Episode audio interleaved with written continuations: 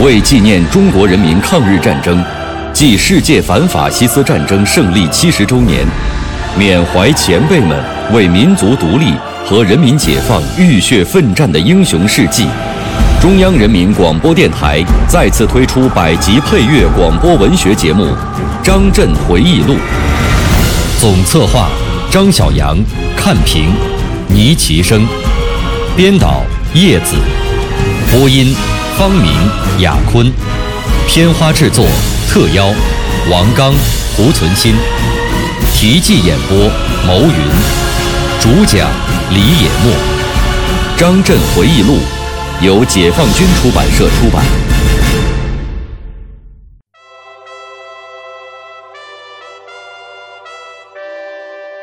未来战争将在军事理论、技术装备高度现代化的大背景下进行。我们必须站在国际军事科学的舞台上来考虑问题。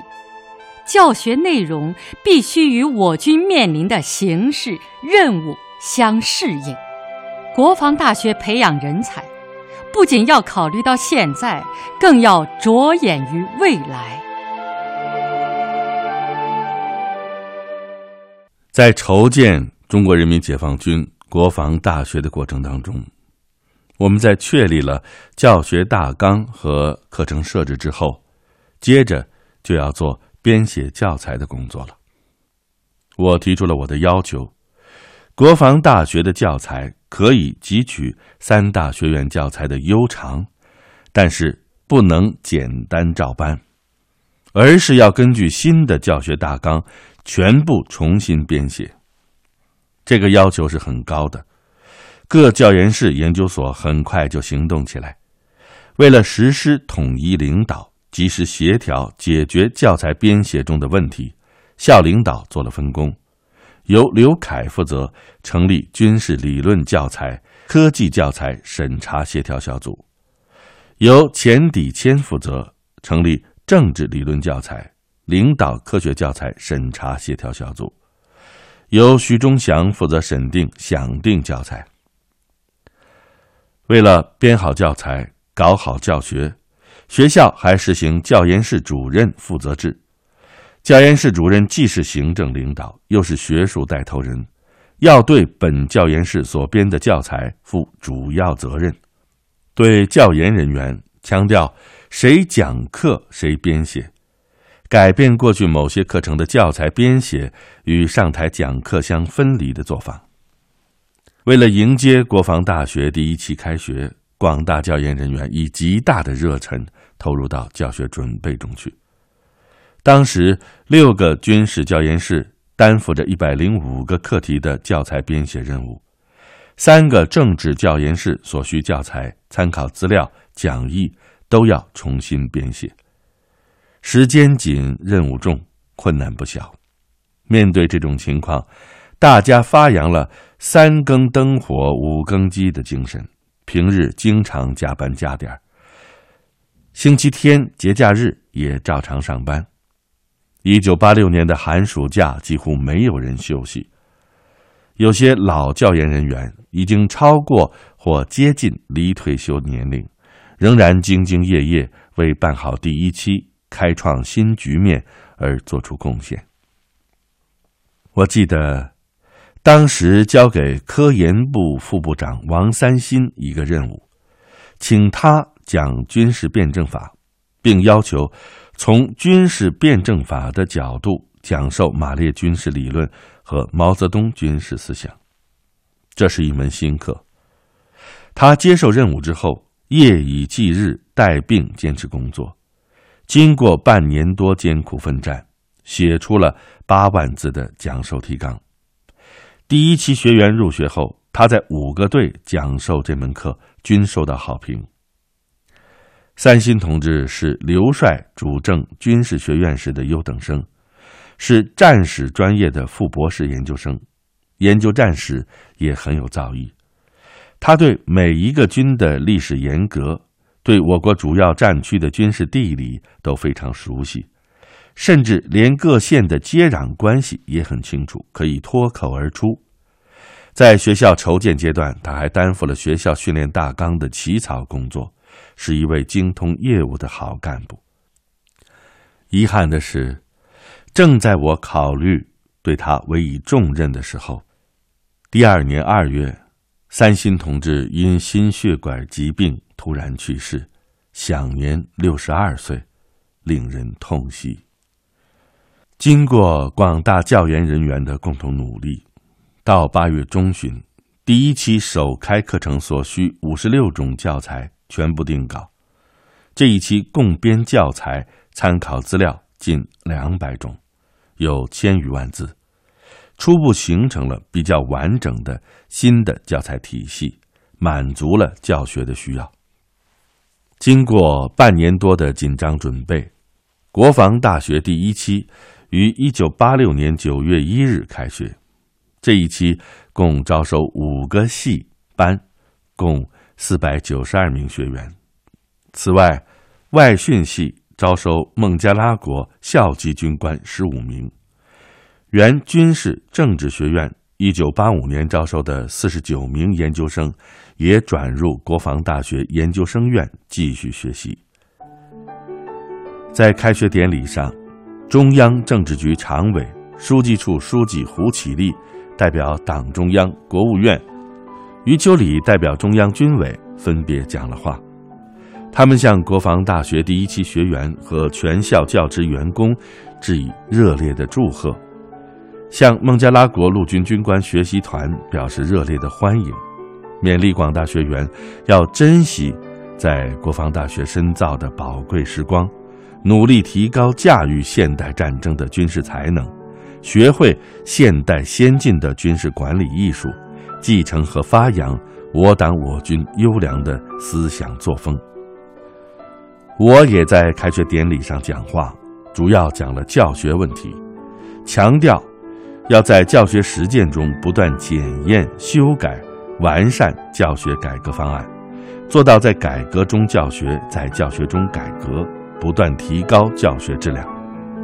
第一期开学典礼的举行，标志着国防大学筹建、组建工作的顺利完成，进入了实施教学。培养人才的新阶段，教学工作全面铺开以后，如何把一三九号文件确定的办校方针贯彻到教学实践当中去，有大量的工作要做。其中关键的问题是，需要有一个切合实际的教学指导思想。国防大学应该确立什么样的教学指导思想？颇费思索。筹建期间，我就经常想这个问题，回顾自己在抗大、在南京军事学院当学员的感受，也回顾后来在学院当领导的情景，更多的是结合当前的实际，思考今后如何把学校办好。这样，对国防大学的教学问题，我陆续谈了一些想法。后由筹建领导小组办公室的同志整理，形成了一篇关于教学改革的意见。国防大学成立以后，校党委常委研究了我的意见，认为符合一三九号文件精神，同意在全校贯彻执行。党委其他同志也深入到学院系队和各教研室进行调查研究，及时交换意见。通过随后几年的教学实践，对于教学指导思想，学校党委是从政治方向、培训目标、教学内容、施教方法等四个方面来考虑的。第一，关于政治方向，在学校党委组成后的第一次常委会议上，我就明确的提出了这个问题：教育作为上层建筑领域的一个重要方面。具有鲜明的阶级性，这是马克思主义教育理论的基本观点。有阶级性，自然就有个政治方向问题。毛主席一贯倡导办学校要坚持坚定正确的政治方向。小平同志则进一步指出，到什么时候都得讲政治。对于这个问题，全校上下认识是一致的。但是在实际过程中，认识的深浅和重视的程度并不完全相同。有的同志认为，国防大学的学员工作经历比较长，职务比较高，年龄比较大，在思想政治方面出不了大的问题，因而只重视教学进度的完成，忽视对学员的政治教育。学校成立之初，校党委决定要在学员中进行革命人生观的教育，有的同志则主张。这一教育在参谋队、师资班和研究生院可以搞，在基本系指挥员班就不一定再搞了，因为指挥员班的学员受党的教育时间比较长，他们的人生观是出炉的砖，已经定型了。为此，我有自己的不同看法。我认为人的思想是不断变化的，定型也是相对的。形势的发展、任务的变化，必然会对人们的思想产生巨大的影响。社会上残留的封建遗毒和资本主义腐朽思想，时刻都会侵袭我们的头脑。在这种情况下，无论什么人，如果放松了思想改造，就都有可能出问题。即使年长、资深、职务高的领导干部，也不例外。所以，对于国防大学的学员，在政治学习、政治思想教育方面，丝毫不能放松。相反，标准应该更高更严，响鼓也要重锤敲。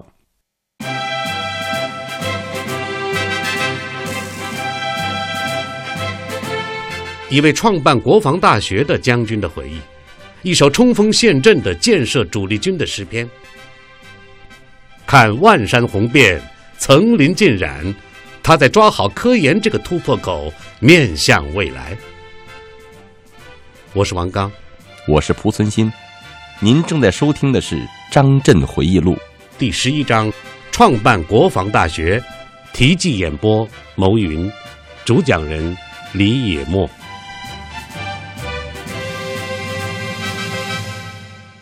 为了加强学校的政治建设，一九八六年四月，国防大学召开了首次政工会议。德生同志代表校党委在会上做了题为“贯彻改革精神，为开创我校政治工作新局面而奋斗”的报告，明确提出，在学员必须具备的各种素质中，政治素质是第一位的。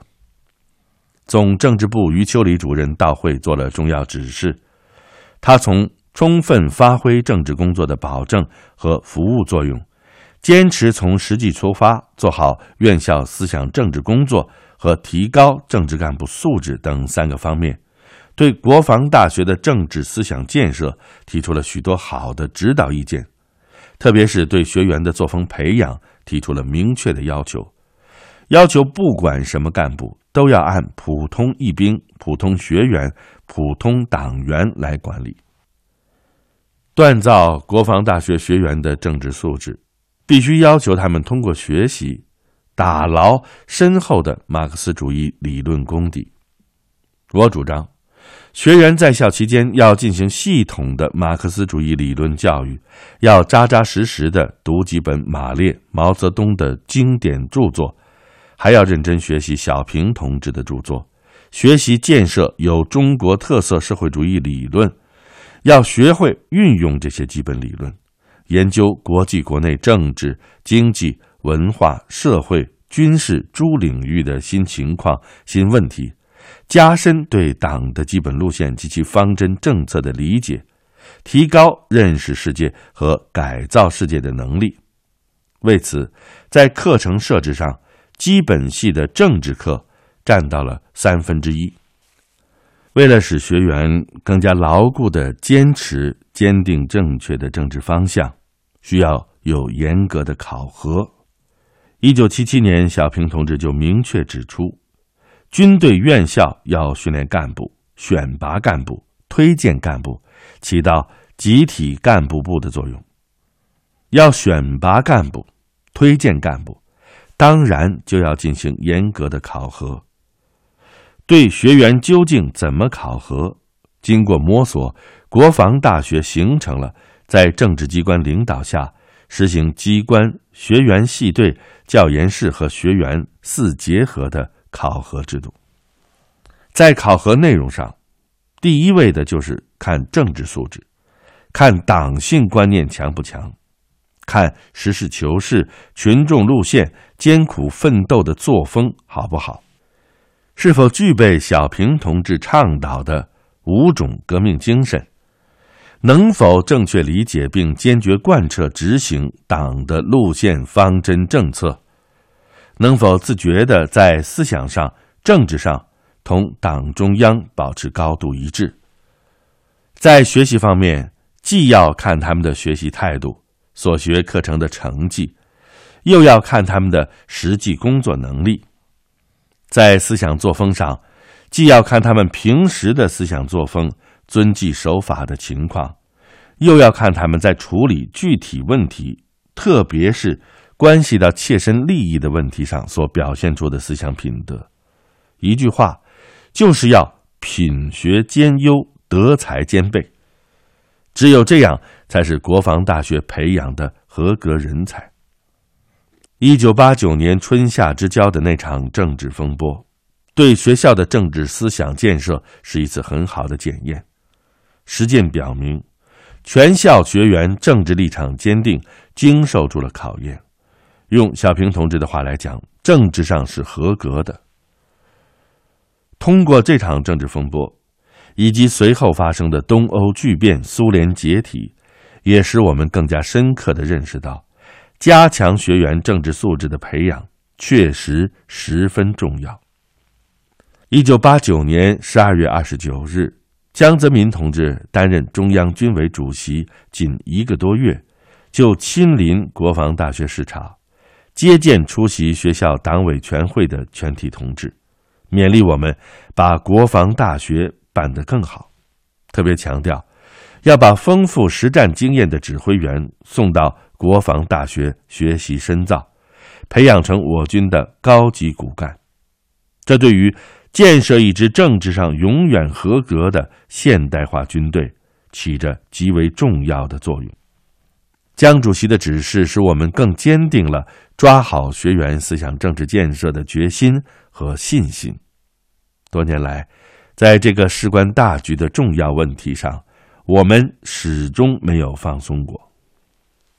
第二，关于培训目标，国防大学培养的人才。究竟是专一些好，还是博一些好？也就是说，是培养专才，还是培养通才？这是在学校筹建阶段就明确了的问题。筹建领导小组依据国防大学的任务，特别是适应现代战争的需要，确定国防大学以培养通才为目标。